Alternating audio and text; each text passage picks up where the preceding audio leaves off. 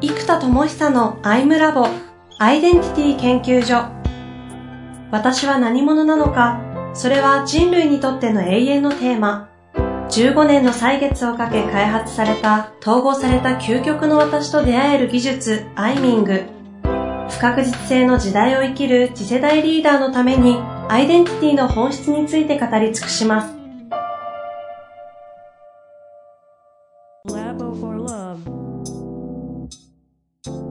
こんにちは、遠藤和樹です。生田智久のアイムラボアイデンティティ研究所。生田さん、本日もよろしくお願いいたします。はい、よろしくお願いいたします。前回は自己超越の体験しましたということで、まあ話、すごかったですが、うん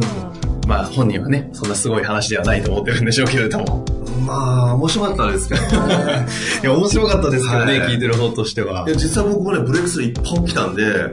なるほどねって思ってますよね。こあ、これか実際に、それ経験されたのが年末？年末ですね。で、まだ、えー、正確に年始ですね。年始なんですか？はい、じゃあまだ本当1ヶ月ぐらいしか経ってない。そうですね。3週間とかそんなもんですね。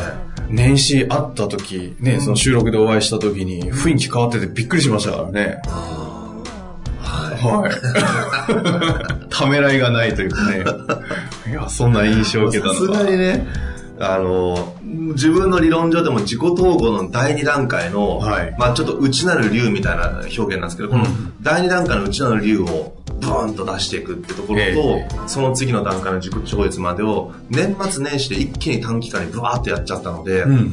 やっぱそれによるエネルギーの解放や統合ではすごく違います自分でもすっごい感じます。はい。その良くも悪くも現実として、うん、周りへの影響って結構及んじゃったりしないんですか？そうですね。今は、うん、陽の影響はすごく大きいですね。で、陰と陽でいくと、僕の中の陰のエネルギーもだんだんと、正と動でいうと、正が陰で、動が陽で、やっぱり、陽が強すぎるんですね。動が強すぎる。ので、陰の要素、正の要素を最近はちょっと、あえて入れようとしているので、うんうん、だからね、一昨日ぐらい僕はあの、温泉施設、あの、浦安万華鏡ってとこがあってね、僕大好きなんですけど。浦安万華鏡。これ、大江戸温泉グループがあってるんですけど、はい、最強です。最強です。温泉何個ぐらいのもよくわかんない、むっちゃあるんですよ。ええー、で、もうすっごいんで、そこで、うん、よし、ただ温泉に浸かろうという修行をしてきました。どういうことどういうことですか？ちょっと、僕ね、道が強いから、はい、使命とか、発明とか、うん、プロデュースとかしてないと、うん時間がもったいないと思っちゃうんですよ。だから使命の道を進んでないということが、もったいないし、こうしたいってうずうずしちゃって、止めらんないですよ。世の人が行動できないことに苦しんでる中、止めること、止められないことに苦しみ、温泉が修行になる。温泉で、何もしない。だから僕はノートとパソコンを持ってかない。はい、iPad も置いていく。普通です。で、手ぶらで行くんですよ。はい、僕、まずノートとペンがいつも大事なんで、ノートとペン持ってないと不安なんで、不安で、思いついたら書けないじゃんと思うから、置いてったんですよ。僕の中であれですよ。ノートとペン置いてあったぜ、みたいな。かなりの達成感。なんか簡単に達成感取れていいですね。はい、そんな状況になっていますが、なんかあんまりマイナスのとか陰のね、影響は今のところなさそうな感じですね、お聞きしてると。そうですね。まあこれがまた陰陽が統合して陽極まれて陰になるので、もうちょっと陽が極まらないと、大きな陰が起きない気はするので、まあ陰が起きるまで陽を極まらせるっていうのがまあ次の葛藤を生むための大事なやり方ですね。なるほどですね。はい。じゃあ一旦もう陽に振り切るという、しばらく続きそうですね。はい。そんな中でですね、今日は、あの、エネルギーを高めるうん、というお話があると、はい、お伺い、あの、お聞きしてまして、うん、そのあたりちょっとご解説いただきたいなと思ってるんですが。そうですね。えっ、ー、と、ちょうど前回ね、その自己超越とかも含めて、意識と空想の話をしたと思うんですそうですね、超ちょこと出てきましたよね。えっ、ー、と、もう一回これ整理すると、今この瞬間私が、たちが見えてるもの、知覚できてるものだけが、今この瞬間のリアルなわけです。はい、うんで、ここ以外のあらゆるものは意識を飛ばして空想することで、まあ人間は感じることができるんですよね。うん、もう言ってしまう自分のもう背中の後ろの、あの、なんだろう、壁ですら、もう意識を飛ばしたら意識ができるけど、ね、目の前の人に意識張ってたら、後ろの壁なんて意識しないので、うん、空想世界でも存在しないわけです。うん、でも、意識をすればそこに、あ、壁があるなっていう空想が生まれてきて、後ろの壁を空想で認識することができるわけですね。はいうん、でそうすると、この意識というものの特徴、ここをもう一度整理すると、はい、人間の内的なものの中で、まあ、唯一言ってもいいのは、こう時空間を自由自在に飛ばせるんですよ。だからもう宇宙の果てに意識だけを飛ばすことができるので、これ光の速度より速く宇宙の果て意識したら、確かに。何があるか分かんないけど、意識だけ飛ばせるんですよ。じゃ太陽って意識を飛ばすと、太陽の上に立ってとか言ったら、まあ、立つのは空想ですけど、太陽の意識をまず飛ばすことができますよね。っていうのは、意識だけは一瞬で飛ばせる。で、じゃあ、高校時代にちょっと意識を飛ばしてくださいと。高校時代のことを意識して、ああんなことあったな、こんなことあったなって。はい、そうすると、過去の思い出という空想が、ここでバーッと物語として想起されてくると、うんうんうん、あこんなことあったなと思ったり、はい、楽しかったなと思ったり、うん、いろいろするわけです。うん。じゃあ、5年後、うん、自分のやりたいことって考えると、5年後に意識を飛ばして、5年後自分は何をしてるんですか？どんなことをしていて、どういうことをしたいんでしょうって考えていくと、空想がバーッと湧いてきて、ああ、5年後こんなことをしてると思います、みたいな出てくるわけです。なんで、まずは、意識っていうのが時空間を超えるほど、無色透明で自由自在な存在なので、この子の扱いっていうのはとても重要になってくるわけです。そして意識っていうのは本当に無限にどこでも飛ばせるものなので、うん、意図をして意識を、えー、動かしていく。まあ、意識を意識するみたいな話になって、そうすると意識を意識する意識を意識するみたいなものがよくわからなくなって、まあ、意識を意識するぐらいに止めておきましょう。うん、ね。そうすると、この意識してるところを動かしていくことで、少なくとも空想を生み出せるということがありますよね。うんで、僕らってエネルギー、僕らが動く時のエネルギーって、人間は大きく2つのエネルギーがあるわけですよ。うん、1つは身体的なエネルギーで、これは食物を取らないとエネルギー切れちゃって、まあ、死んじゃうわけですね。うん、でもう一個は精神エネルギー。うん、まあ、感情や気が内なるエネルギーですよね。うんうんじゃあ僕らが英語を勉強したいけどできないのは、腹が減ってて死にそうだからかっていうと、そうではないんです。間違いないです、ね、つまり精神エネルギーが足りないわけなんですね。はいえー、じゃあ要は僕らが必要なのは今は精神エネルギーの時代なんですよ。うん、で、例えばフェラーリが好きな人がフェラーリ買ったって精神エネルギーがブーンと上がって仕事のやる気がブーンと上がっちゃってうわーってなってステータスも上がるから結果が出てしまうとか、うんこれは外的なものによって上げてるわけですね。うん、これにはお金が必要だし、あと本当にリアルに物を所有することになるので、これは有限な資源のまあ、配分になってくるわけなんです。うん、で、例えば車を動かそうと思ったら油田からガソリンを集めて、で、有限な資源を使って車を走らせていく。で、僕ら食べ物のエネルギーはもう、ね、現代の日本であれば十分だとすると、うん、こそ精神エネルギーがちゃんと満タンになれば、もっとフロー状態で、本当に生きたい人生をより歩むことができるし、いろんなことを突破できるわけなんです。うんじゃあこのエネルギーをどっから得てくるかってことなんです。所有や消費によって得ることももちろんできますよね。うん、褒美を作る。うんあとは目の前の人に褒めてもらう。うん、応援してもらう。うん、いやすげえねって言って、おそう考えてて、おジョカンポチョかなみたいな感じになったり、おやさんできるよ信じてできるよって言われたら、ああ、できる気がしてきた頑張るぜ。ってなるわけです。はい、で、この目の前の現実世界からもちろんこの精神を上げていくこともいっぱいできるんですけども、うん、実はここで面白い現象があるのは、なぜ私たちがビジョンを持つ必要性があるのか。これは、例えばビジョン僕はもう世界中の人が地球が輝くほど内なる花火ビーング玉の花火がブンブン上がっているこの911のわーってみんながなってる内なる花火祭りで人が生き人が生かされてる世界っていうのがあるわけです、うん、でこれを意識このビジョンに意識を飛ばしてこの世界をイメージした瞬間何が起こるかというと、うんうん、ワクワクしちゃうわけです、うんそうすると、ふわんって上がってくる。で、このエネルギーは今どこから抽出したかというと、現実世界からこのエネルギーは抽出してないんです。意識を飛ばして空想空間の油田からエネルギーを抽出してるわけなんです。空想空間の油田ね。そうなんです。うんうん、そうすると、空想空間の油田は使っても使っても果てないどころか、毎回ビジョンを見るたんびにイメージが鮮明になっていくので、もっともっと油田が強化されていくんです。うんうんで、面白いことに、僕がね、この、いや、ビーイング玉の宇宙の花火が世界中に上がってたらワオだよねって言ってると、みんなだんだん、ビーイング玉の花火いいですね。はいはい、そうすると、この空想油田を人と共有していけるんですよ。うん、そその人の中でも、いや、うちなら花火祭り熱いなとか、ちょっと思っちゃったら、うん、おちょっと作りたいかもと思うと、プンってエネルギー上がるわけなんですね。うんまあ、僕のビジョンで僕が一番多分上がると思うんですけども、共有することもできる。そうするとこの空想世界の油田は、人と分かち合うことができて、油田そのものを共有しても減らないんです。油田の取り合いになって争いにならないわけです。うん、そうするとこの意識を飛ばす場所、つまり空想世界に自分の油田を何個持ってるのか。これは原体験の場合もあるわけですね。うん、いや、過去こんな経験があって、こんな熱い経験したから絶対世の中こうしたいんだ、みたいな。そしたら絶対みんなが幸せになるぜ。これは過去に意識を飛ばして、その空想の物語を出して、そっからエネルギーをギュンと取ってくるんですよ。うん、で、これは事実経験してるものでしか出ないですよ、うん、ここまで。でも、難しいのは、本気になった経験がない人って、うん、ここからエネルギーを抽出できないので、じゃあどうするのか。で、目の前の人からもらう、つまり怖い先生とかがいて、やれとか言われて、ふーんってやったら、強制的にできますよね。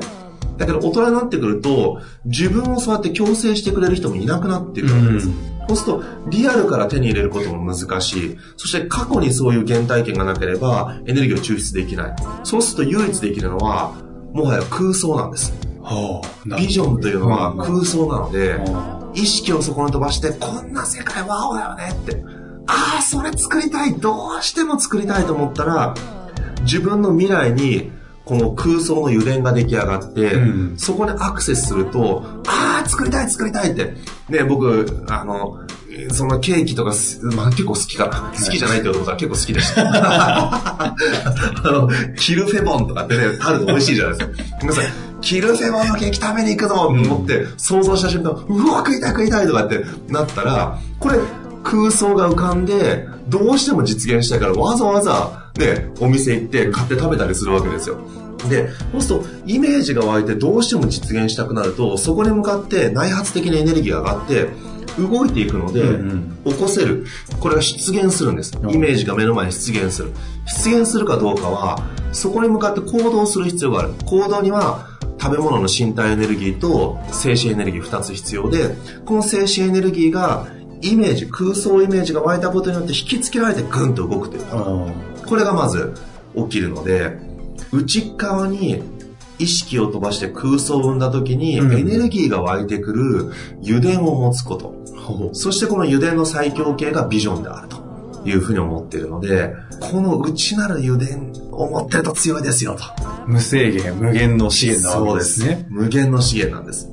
はあ、前回の自己上越と比べると非常にこう、なんか、現実的に理解しやすい話ですね。なんで逆にその自己上越して大仏くんも、油田の一個ですね。いや、本当その通りだな強大なエネルギーだと思い込めるものではあるので、うんうん、すごい油田を一個手に入れたなって感じですね。で、生田さんにとっての空想世界ですもんね、その大仏くんも。そうです。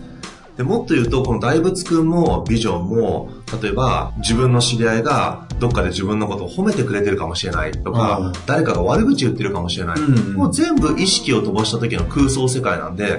全部一緒です。確かに。今ここで認知知覚してるもの以外は、全てがもはや意識を飛ばした時に発生する空想の物語で、うん、この空想映画館に僕らはいるわけなんですね。うん、だどの空想映画館を選ぶのも自由。でもそこに意識を飛ばすと席が生まれて、その席にちょこんって座っちゃうから、その空想の世界を見ることができる。で、僕このスターウォーズ見てね、テンション上がったんですけど、で、そうすると映画を見て、物語で僕らってエネルギーが上がったり、感動したり、内側が動きますよね。うん、この空想世界の物語で僕らもエネルギーが動くわけですよ。うんなんで、これがすごい鍵です。エネルギーを扱う上では。どの空想世界を見るかを選択するわけじゃないですか。そね。その選択っていうのは結局、例えば今ビジョンがあることで、ビジョンがイメージすると必然的にど、どの空想を選ぼうとするかって決まってきちゃう感じがするじゃないですか。はい、っていうふうに今思ったんですけど、生田さんそのあたりはどう捉えられてるんですか？えっ、と、意識は、内側の空想の物語の中で強力なものに、まず無意識で引きつけられるんです。つまり意識して意識しない限りは、ほぼ無意識なので、うん、無意識の場合は、今一番強い空想の物語に引きつけられるんですね。例えば、もしかすると、昨日誰かと喧嘩してもすごいモヤモヤしてるってなると、うん、一番そこは強いエネルギーなので、意識が昨日に飛んで、うん、なんであんなことあいつ言うんだよとか、あ、でもちょっと言い過ぎちゃったかなとか、うん、なんかいろんなことをこう思い出すので、ここにもう映画館の席にバンと鎖で止められてしまうと、うん、そこに固定されちゃいますよね。